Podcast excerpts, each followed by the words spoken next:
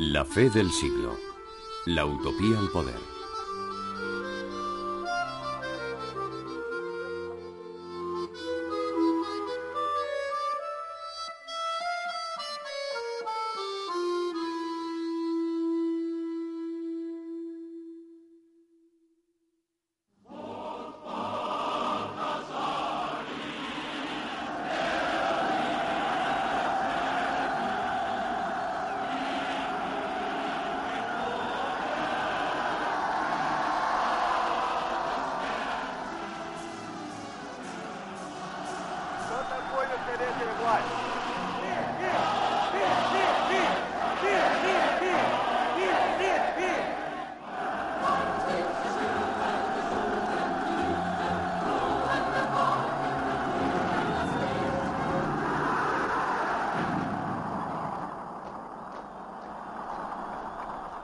Comunismo ha suscitado en todos los continentes, a través de cuatro generaciones durante varias décadas, el compromiso fraternal y generoso de millones, de cientos de millones de mujeres y de hombres que han servido a uno de los sistemas más injustos y más sangrientos de la historia.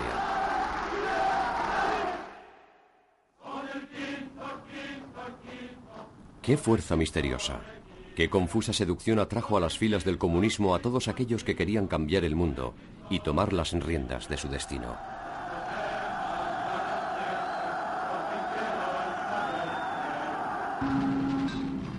¿Por qué, aunque desde muy temprano se denunciaron los crímenes, aunque el ideal se desvió, la gran mentira perduró durante tanto tiempo?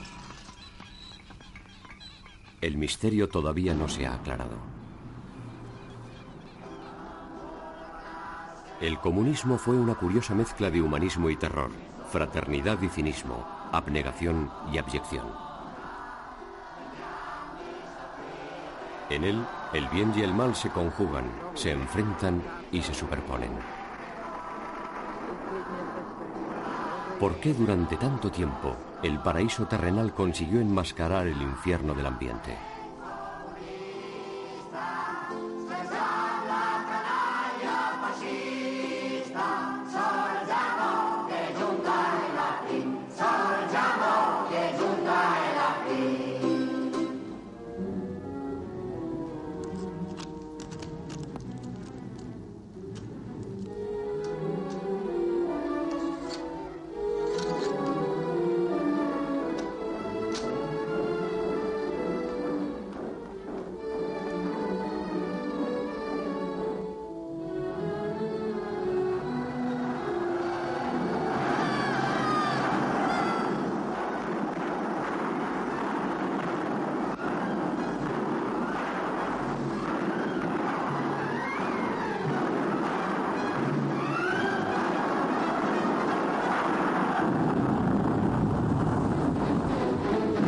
Cámara lírica de Einstein elevó la Revolución de Octubre al rango de epopeya heroica para la posteridad.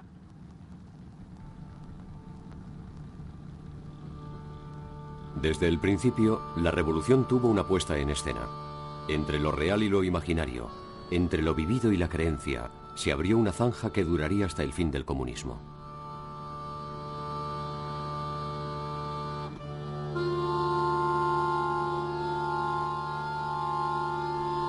Sin embargo, el abuso de autoridad de un puñado de bolcheviques al apoderarse sin resistencia de los puntos estratégicos de Petrogrado y casi sin pérdidas del Palacio de Invierno no se corresponde mucho con la imagen de la revolución.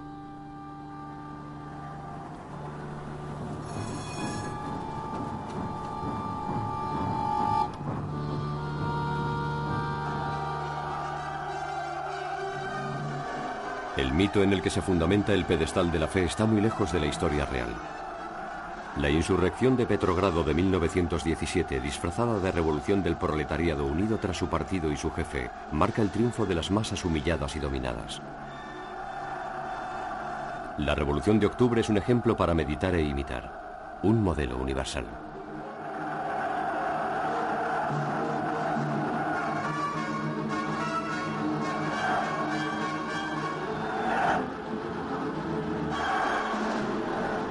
De Pekín a La Habana, de Praga a Saigón, la leyenda de octubre no desaparecerá en todo el siglo.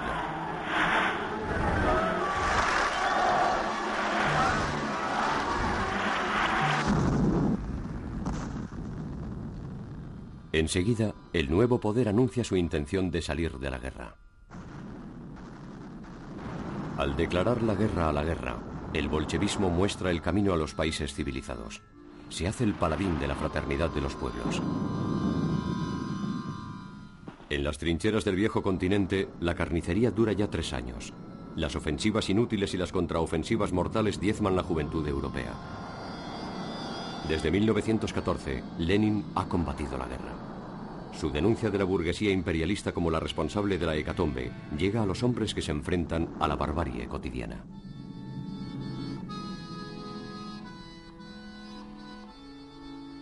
Los bolcheviques responden a las expectativas de los 10 millones de soldados procedentes de las campañas, solicitando la apertura de las negociaciones.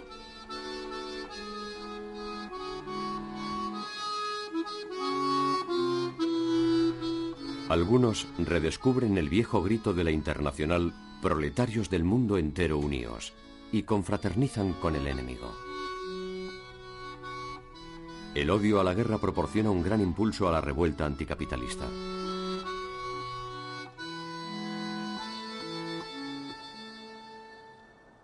En Moscú, Lenin rinde homenaje a los antepasados ilustres inaugurando una estatua en honor a Marx y Engels. A los ojos del mundo, Lenin parece poner en práctica las predicciones de Marx. La abolición del capitalismo, la derrota de la burguesía a manos de la clase emancipadora, la clase obrera. La fascinación que ejerce Octubre reposa por completo en una convicción que perdurará en el tiempo. Por primera vez en la historia, la revolución lleva la bandera de los obreros.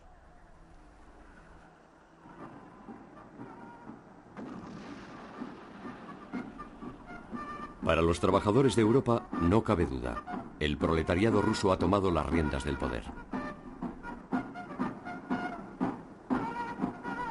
Gracias a Lenin, la utopía se hace realidad aquí y ahora. En la imaginación de los pueblos, octubre es una deflagración cósmica, el gran resplandor del este que ilumina la historia mundial.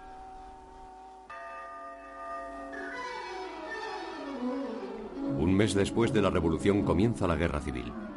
Frente al poder bolchevique se alzan los ejércitos blancos, reforzados con la intervención de las potencias occidentales. El joven Estado combate en todos los frentes. Ante el peligro, los comunistas movilizan las energías y enardecen los entusiasmos.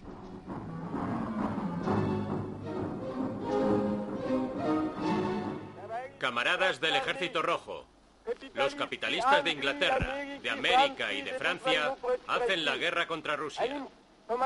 Ayudan con dinero y apoyo militar a los propietarios rusos que están en contra del poder soviético y alzan ejércitos en Siberia, en el Don y el Cáucaso para restablecer sus poderes, los del zar y los de los capitalistas.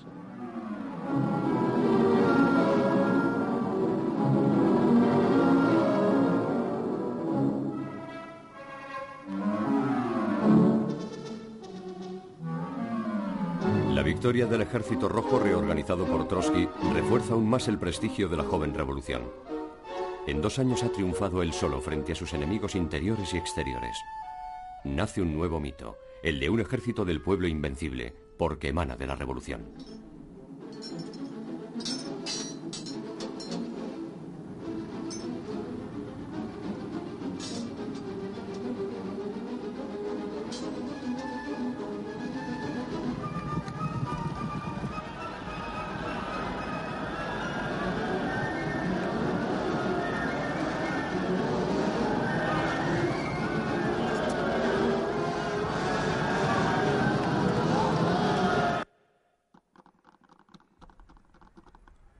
Los bolcheviques han ganado en Rusia, pero Lenin piensa que la revolución solo puede mantenerse en el poder si otros países toman el relevo. Declara, si no aguantamos hasta que nuestra revolución reciba una ayuda eficaz de los sublevados de todos los países, pereceremos. Lenin piensa sobre todo en Alemania, la patria de Marx, una gran potencia industrial con un proletariado bien organizado. Para los bolcheviques la revolución alemana es una necesidad de supervivencia. En Berlín, desde enero de 1919, los seguidores de Rosa Luxemburg y Karl Liebknecht intentan una insurrección que el gobierno socialdemócrata consigue dominar. Ambos líderes serán asesinados. En Baviera ve la luz una revolución roja que también será aplastada.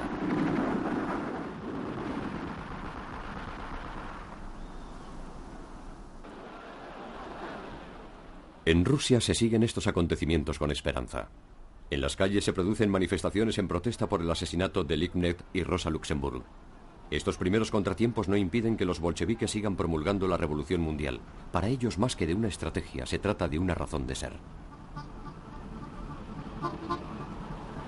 Los acontecimientos parecen dar la razón a Lenin. Europa se enciende. La disgregación del imperio alemán y austrohúngaro provoca una situación muy propicia para el torbellino revolucionario en Europa Central. En Hungría, en la primavera de 1919, se proclama la República de los Consejos dirigida por Bela Kun.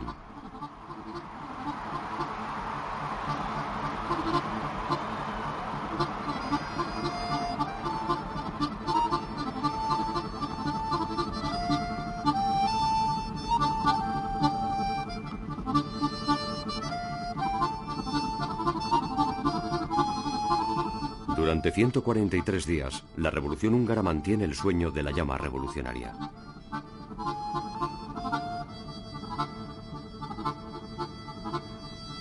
Con flores en los fusiles, las tropas comunistas marchan a defender la revolución que está siendo atacada por las potencias occidentales, que a su vez van a aplastar a los soviets húngaros.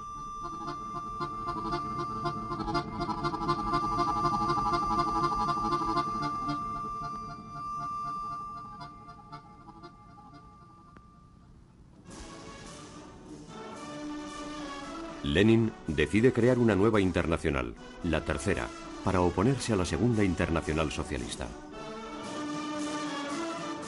La verdadera creación de la Internacional Comunista o Comintern se produce en el segundo congreso en el verano de 1920.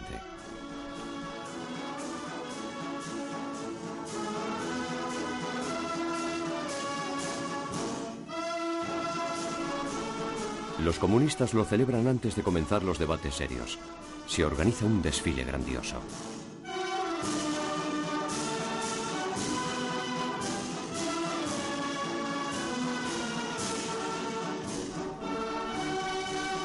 Los delegados aclaman a las fuerzas vivas de la revolución.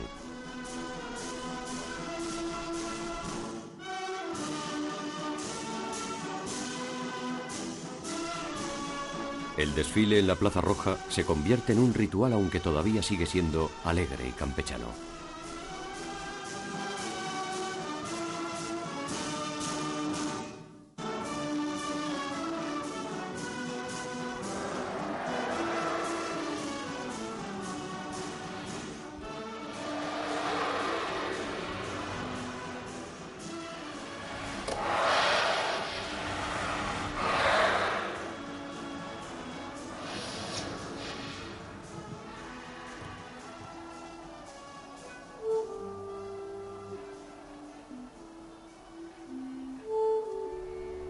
Estos jóvenes revolucionarios procedentes de todos los continentes se divierten en los tejados del Kremlin en torno a los dirigentes bolcheviques Kamenev, Sinoviev, Bukharin.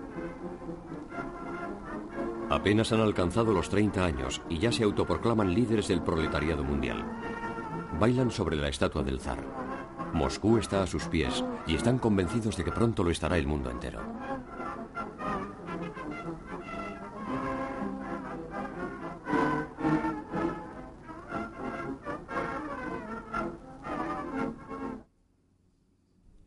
El Gotha revolucionario mundial asiste al Congreso del Comintern. 217 delegados de 37 países se reúnen en el Kremlin. John Reed, periodista y militante americano, autor de 10 días que estremecieron al mundo, permanece muy atento a las discusiones. Unas semanas más tarde moriría de tifus. Los militantes se reúnen en un ambiente exaltado y exaltador. Comparten el compromiso absoluto con el comunismo naciente. Los delegados debaten con acaloramiento ya que la historia candente que tanto anhelan se está cumpliendo ante sus ojos. La revuelta retumba en Polonia y el ejército rojo marcha sobre Varsovia. Sinoviev, el gran jefe del Comintern, sigue los acontecimientos minuto a minuto por teléfono. Se dan todas las condiciones para que la llama revolucionaria recorra el viejo continente. Pero el ejército rojo fracasa delante de Varsovia. La derrota no trae el desánimo. El año que viene o el siguiente, o diez años después, o dos siglos más tarde, la revolución triunfará. Es inevitable, está escrito en el rodillo de la historia. En el Congreso, Trotsky hace una apología lírica, casi mística, del militante comunista. En cualquier actividad que realice, grita el vencedor de octubre, el comunista siempre permanece fiel a sí mismo, miembro disciplinado de su partido, enemigo implacable de la sociedad capitalista, de su régimen económico, de su Estado, de sus mentiras democráticas, de su religión y de su moral. Es un soldado que sirve a la revolución proletaria y proclama infatigablemente la nueva sociedad.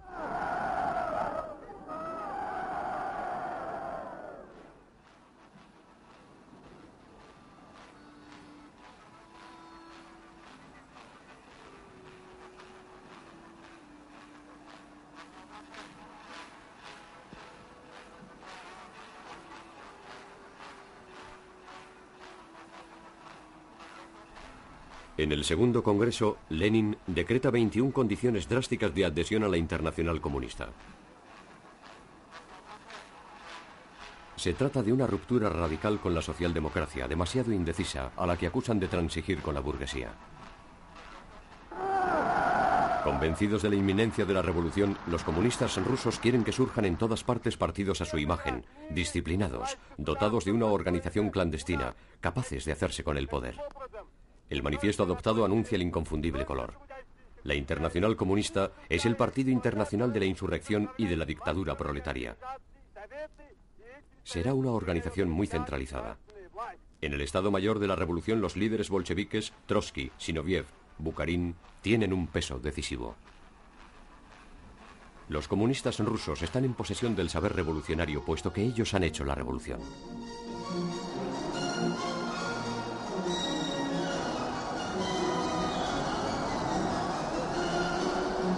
En unos meses se crean partidos fieles a Moscú, en Polonia, Alemania, Francia, España, Italia, Bélgica, Checoslovaquia, Rumanía, Suiza, México, Uruguay, Brasil, Chile, Turquía, Egipto, Irán, Indonesia, China, Japón, Australia, Estados Unidos.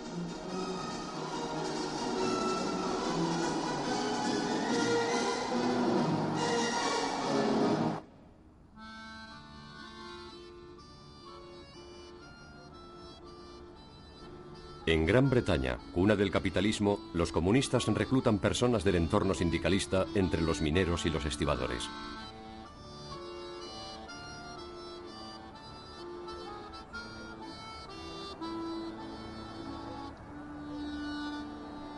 En Francia, uno de los fundadores del Partido Comunista es Marcel Cachan. 34 años después, en el cincuentenario de la humanidad, perpetúa la leyenda de estos tiempos heroicos. La toma de poder de un gran Estado moderno por el proletariado era el preludio de una nueva era en la historia universal.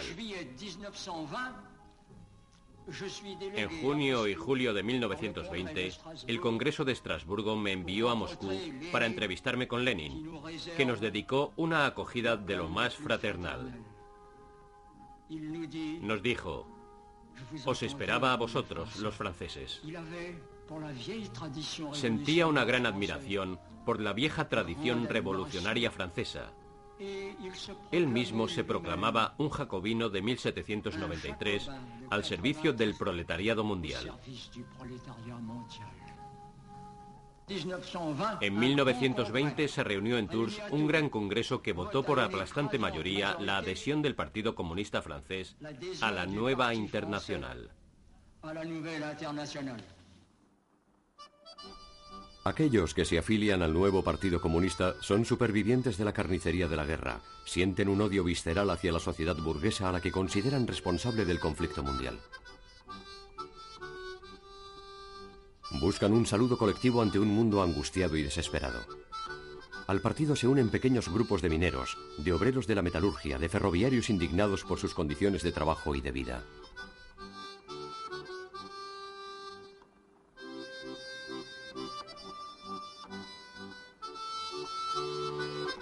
Para todos, la adhesión es un compromiso total que les expone a la represión. Pero la mística comunista les aporta la orgullosa exaltación de pertenecer a la élite del momento.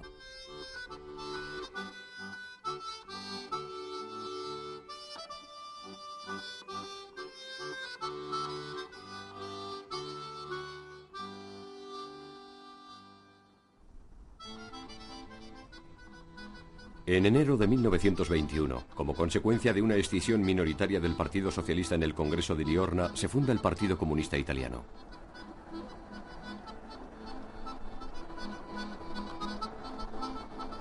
Italia conoce una situación revolucionaria desde hace varios meses. Un movimiento de huelga paraliza las fábricas de Fiuma o de Turín.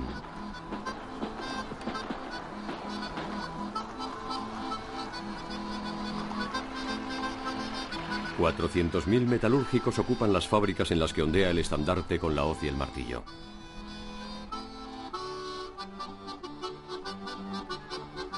En los tejados de las fábricas se instalan ametralladoras.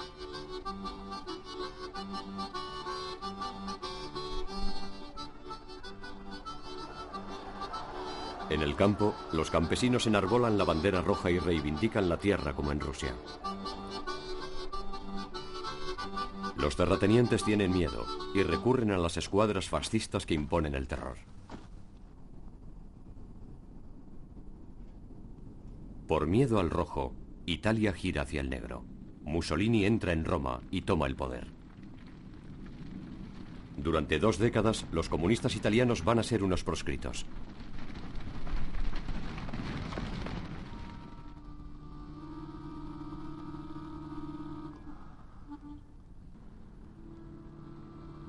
Alemania no acaba de salir de la guerra.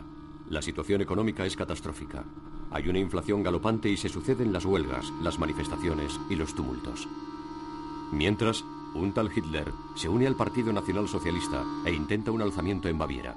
El Comintern considera que la situación es propicia para tomar el poder. Los dirigentes bolcheviques están convencidos de que en esta ocasión la revolución va a triunfar en Alemania y que la historia del mundo va a cambiar por completo.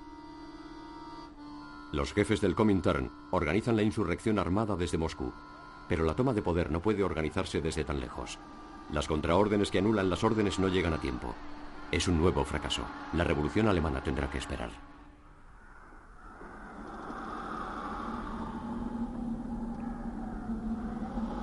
Los comunistas alemanes, derrotados, se refugian en Rusia.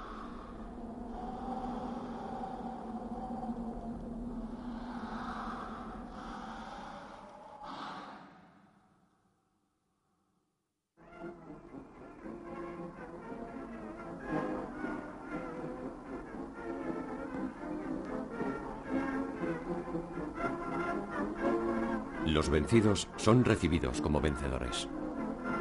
Polonia, Alemania, Hungría, Italia. Las derrotas no afectan a la fe.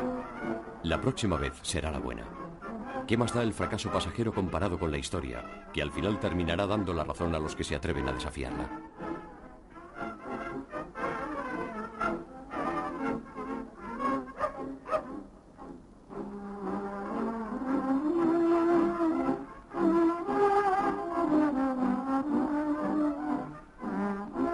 Revolucionarios húngaros perseguidos traen a Moscú su bandera piadosamente santificada.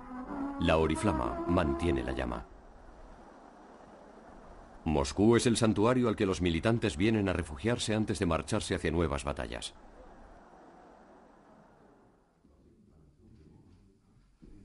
Cuando hayamos tomado el poder, ya nunca lo dejaremos, había advertido Lenin.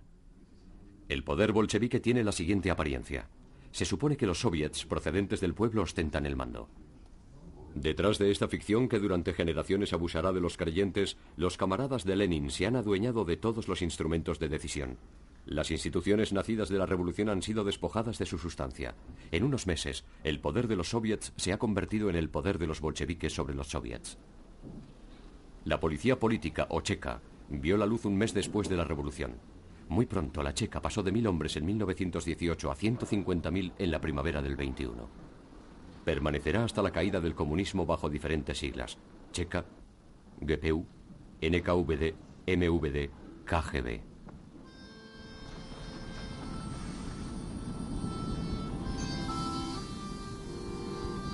Reina la confusión total. Aunque se inscribe en la imagen colectiva del proletariado mundial, el sueño de una sociedad sin clases en la que los obreros serían los amos, se han puesto en marcha todos los ingredientes del totalitarismo. Dictadura del partido único, omnipresencia de la policía política, eliminación de los opositores. Desde el principio la necesidad de confiar suplanta la prueba de los hechos. La creencia no tiene más que desmentir la realidad.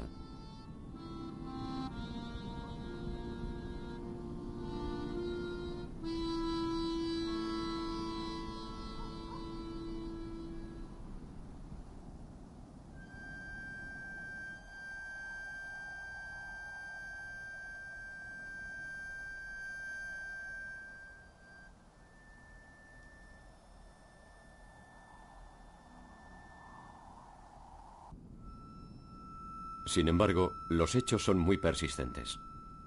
Después de la guerra civil, Rusia está agotada.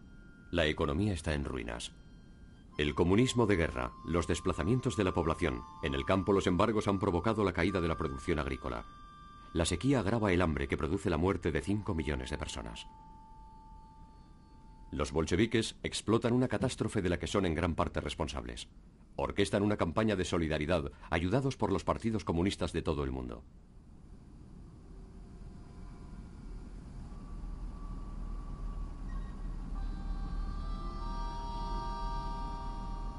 La ayuda internacional acaba por llegar.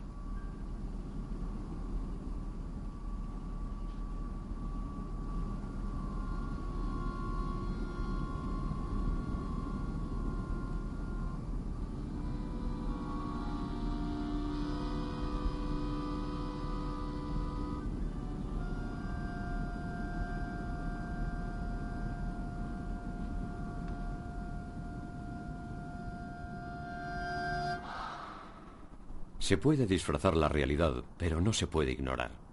El desastre económico impone una nueva orientación, que Lenin impone primero al partido y luego al país. La nueva política económica, la NEP, permite respirar de nuevo, aflojarse el cinturón. La situación mejora lentamente.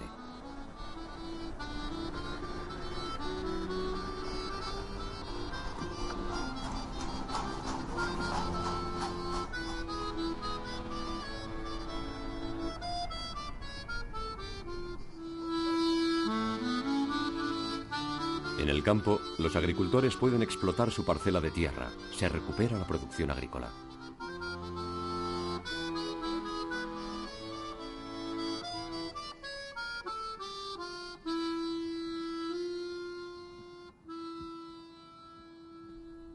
El abastecimiento de las ciudades empieza a ser más regular. La industria se recupera.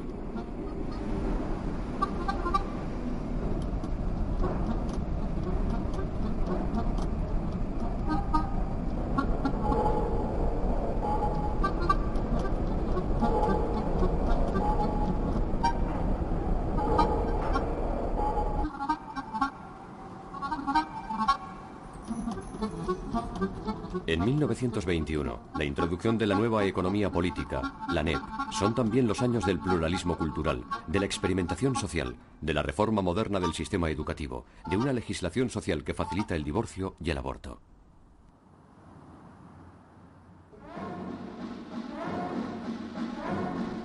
La NEP permite un florecimiento cultural excepcional y una gran vitalidad en todos los dominios de la mente. La efervescencia de la sociedad, la ruptura artística con el arte burgués en nombre de la cultura proletaria, la innovación en materia de arquitectura, se ven en el extranjero como signos del nacimiento de un Estado nuevo que se inventa a sí mismo al tiempo que inventa en todos los campos.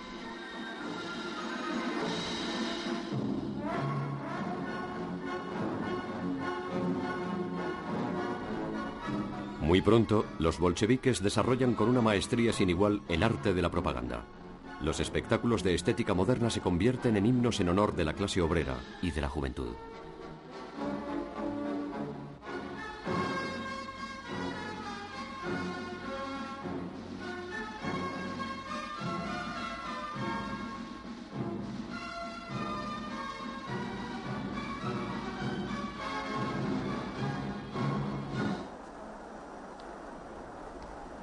Los trenes surcan el país llevando las buenas palabras. Carteles, panfletos, periódicos por doquier constituyen la prueba del poder de la palabra.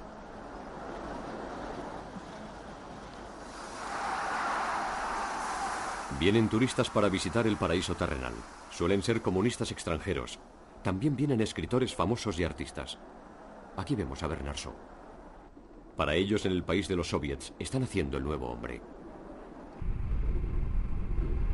La nueva religión toma algunos ritos de la antigua, como los del bautizo laico, en el que el niño de la revolución es bautizado en la fábrica en la que trabaja su madre. Los obreros interrumpen la producción para la ceremonia.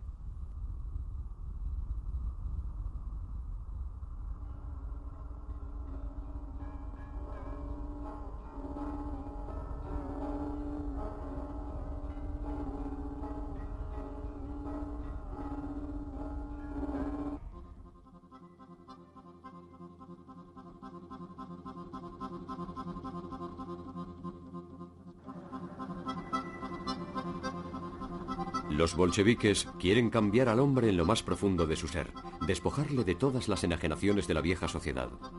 Pese a la incertidumbre del presente, se hace tabla rasa del pasado en nombre de la promesa de futuro. Se organizan manifestaciones en contra del alcoholismo.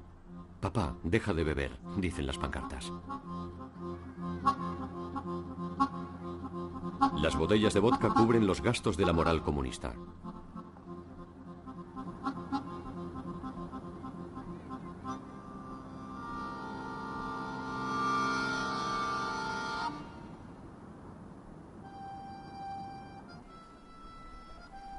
También se lanza una gran campaña contra el analfabetismo, ya que su enorme extensión constituye un obstáculo para la difusión de las ideas políticas. Gracias a la fuerza del libro, el comunismo llega a los lugares más recónditos. La juventud está en primera línea en la cruzada para forjar un hombre con un carácter particular. Los pioneros representan la revolución, encarnan la sociedad igualitaria del mañana, despojada de toda enajenación. El comunismo es la juventud del mundo.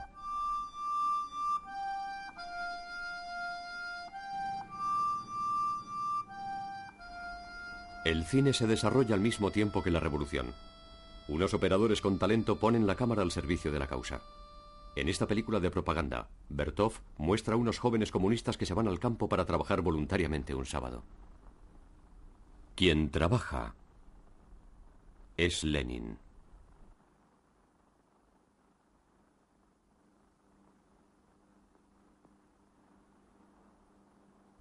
Quien no trabaja es un enemigo.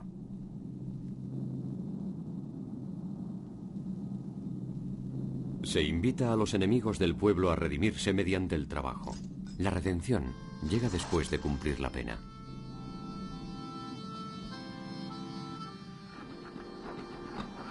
El poder bolchevique inauguró los campos de concentración para encerrar a los opositores.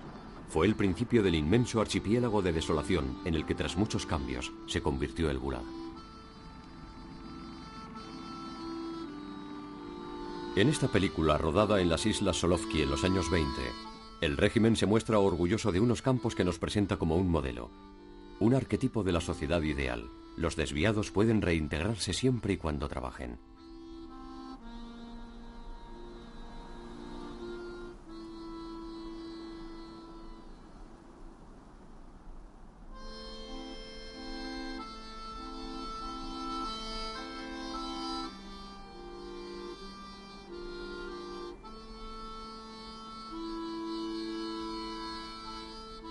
Eran unos granujas y gracias a los campos de concentración se convertirán en hombres. No somos esclavos, escribe esta mujer en la pizarra.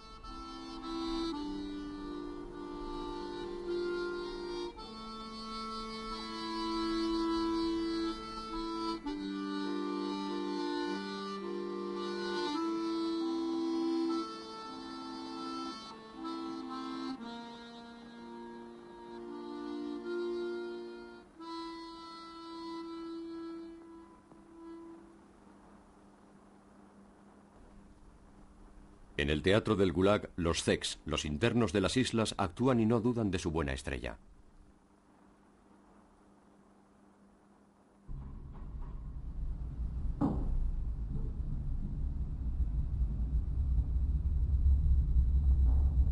Lenin sufre un ataque cerebral y no puede asumir la realidad del poder.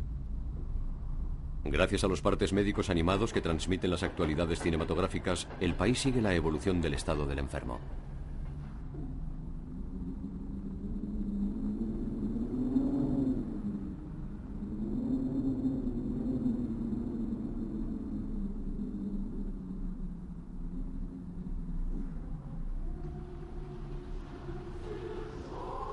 Lenin muere en enero de 1924.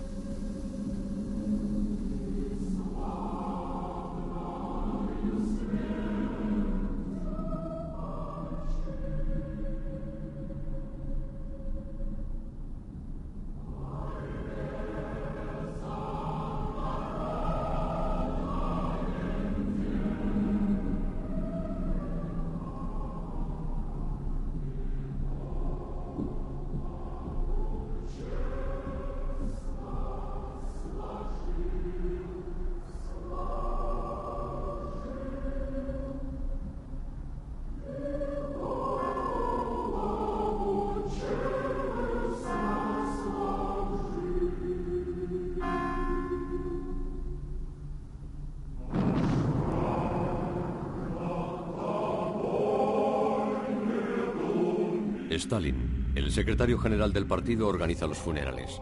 Impulsa el culto a Lenin en todo el país. Crea una comisión para inmortalizar la memoria del gran hombre. El cuerpo embalsamado en contra de la voluntad de la viuda de Lenin descansa en un mausoleo, expuesto a la adoración de los fieles. Tal vez fuera porque la tumba de Tutankamón había sido descubierta 15 meses antes. A partir de ahora, la sacralización del materialista Lenin va a desempeñar un papel preponderante en la captación de los herederos. Stalin, el ex seminarista, envuelve el patrimonio leninista en la liturgia. Los escritos de Lenin se convierten en un dogma pontificio, la teoría en una simple vulgata. La muerte de Lenin supone el nacimiento del leninismo.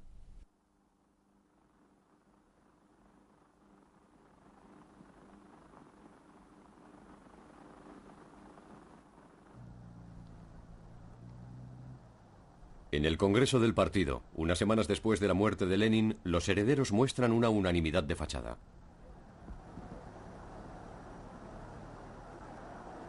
Sin embargo, los iniciados conocen el testamento de Lenin, en el que recomienda apartar a Stalin del poder.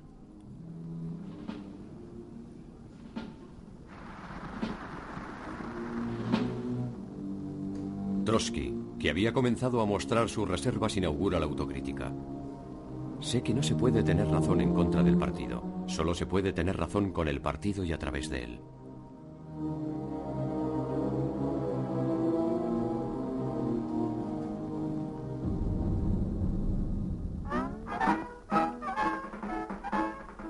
Nada ni nadie se opone a la irresistible ascensión de Joseph Stalin. Camina a la cabeza de los delegados, aunque todavía no se le distingue.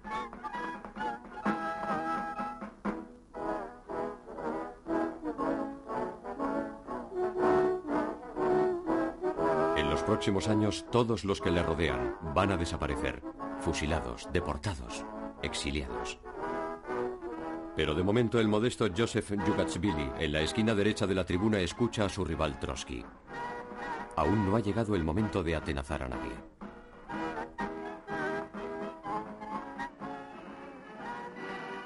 En París, igual que en otros lugares, se honra la memoria de Lenin.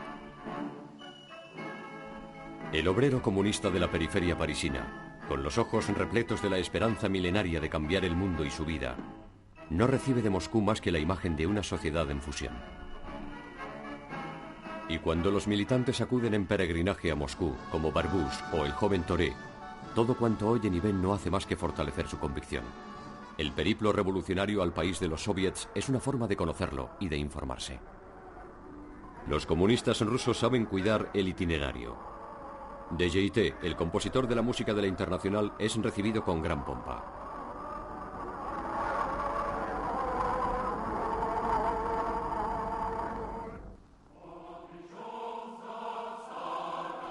Para los comunistas franceses, los bolcheviques son los herederos de los jacobinos de 1789 y de los Cominat, los partidarios de la Comuna de 1781.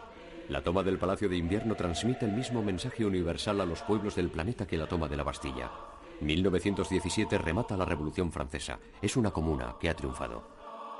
Una delegación acude a Moscú para llevar la bandera de la comuna y transmitir la llama inalterable de la pasión revolucionaria.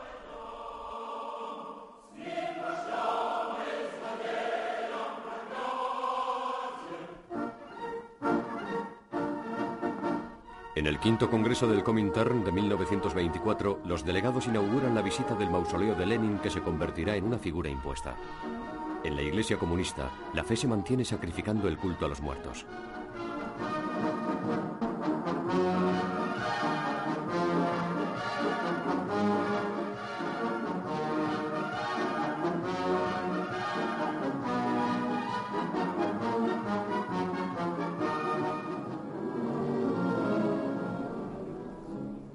Las estrellas de este Congreso son los delegados de lo que todavía no se conoce como el Tercer Mundo. La fiebre comunista parece haberse alejado de Europa.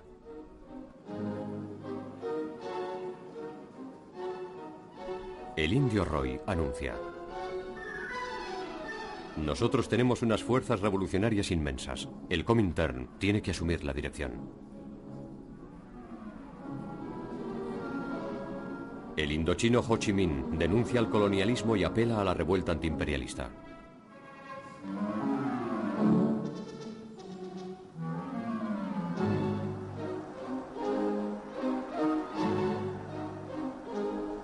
La revolución resuena entre los pueblos oprimidos de la zona de las tempestades.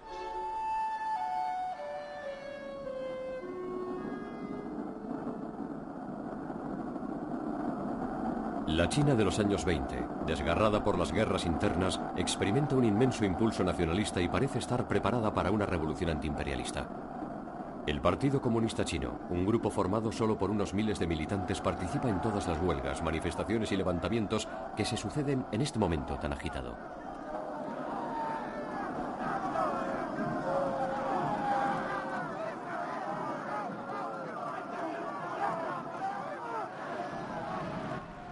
En 1927, los comunistas desencadenan la insurrección de Shanghái, que Malgó inmortalizó en la condición humana.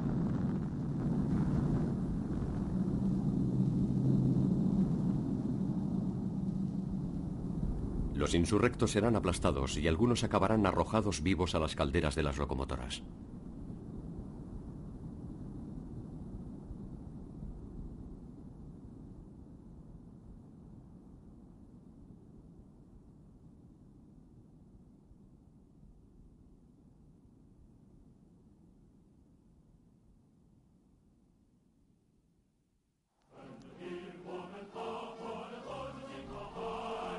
Los comunistas chinos supervivientes, conducidos por Mao Zedong, supieron sacar la lección de este desastre. La revolución se hará en el campo con el apoyo de los pequeños agricultores que representan la inmensa mayoría de la población.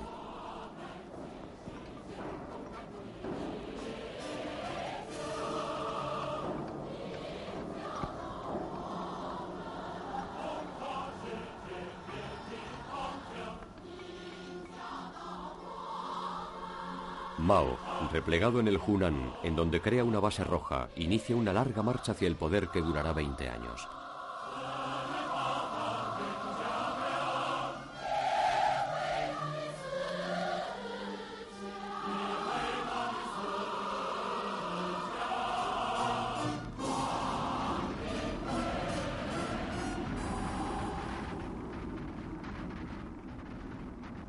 Moscú desfilan para apoyar la revolución china.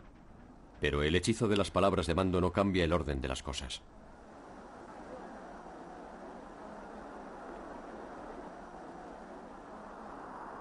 Tras la muerte de Lenin, Trotsky no deja de repetir que la revolución ha sido traicionada por la burocracia del partido, que ejerce su dictadura sobre el proletariado. Pero ya es muy tarde. Stalin ha colocado a sus hombres y ha bloqueado estos gigantescos aparatos en los que se han convertido el Partido Bolchevique y la Internacional Comunista. Oponiéndose a Trotsky, que preconiza más que nunca una revolución utópica permanente, el amo del Kremlin defiende la idea de la revolución en un solo país. La Unión Soviética ya no es el primer jalón de la revolución mundial, sino su joya. Derrotado, Trotsky será excluido y exilado, esposado, a alma ata. El vencedor de octubre comienza una carrera de profeta desarmado. Muy pronto le perseguirán los esbirros de Stalin.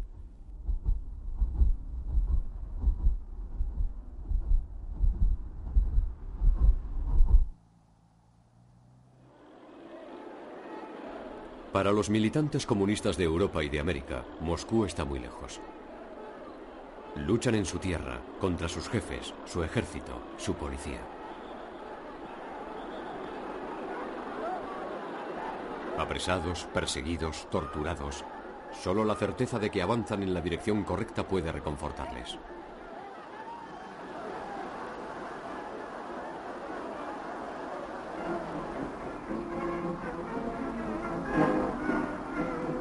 Mientras llega la gran noche, los revolucionarios sin revolución miman el modelo soviético. Los comunistas alemanes organizan unos encuentros deportivos, las Espartaquiadas, que no deslucirán en Moscú.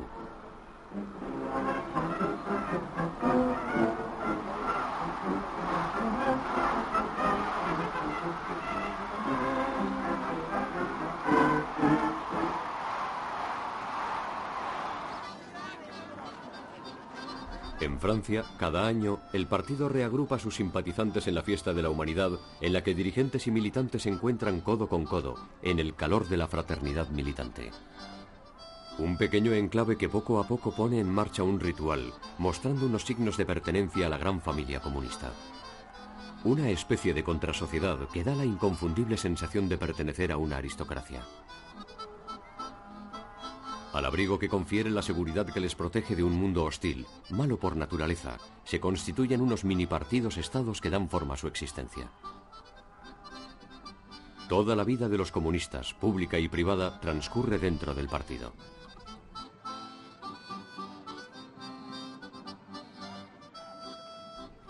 Esta búsqueda de lo absoluto, que también es la búsqueda de sí mismo, confiere al comunismo un carácter particular, sagrado y sacralizado, que prohíbe la duda. El partido del bien solo puede ser el del bien.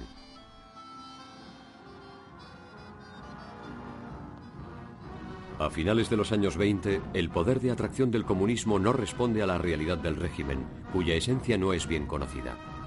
El brillo de la revolución rusa proviene de su existencia en sí. La historia se ha partido por la mitad. Basta con aguzar la imagen y despertar la pasión. La revolución es fascinante por sí misma, porque reivindica la preeminencia de la voluntad en la historia. Si se quiere, se puede.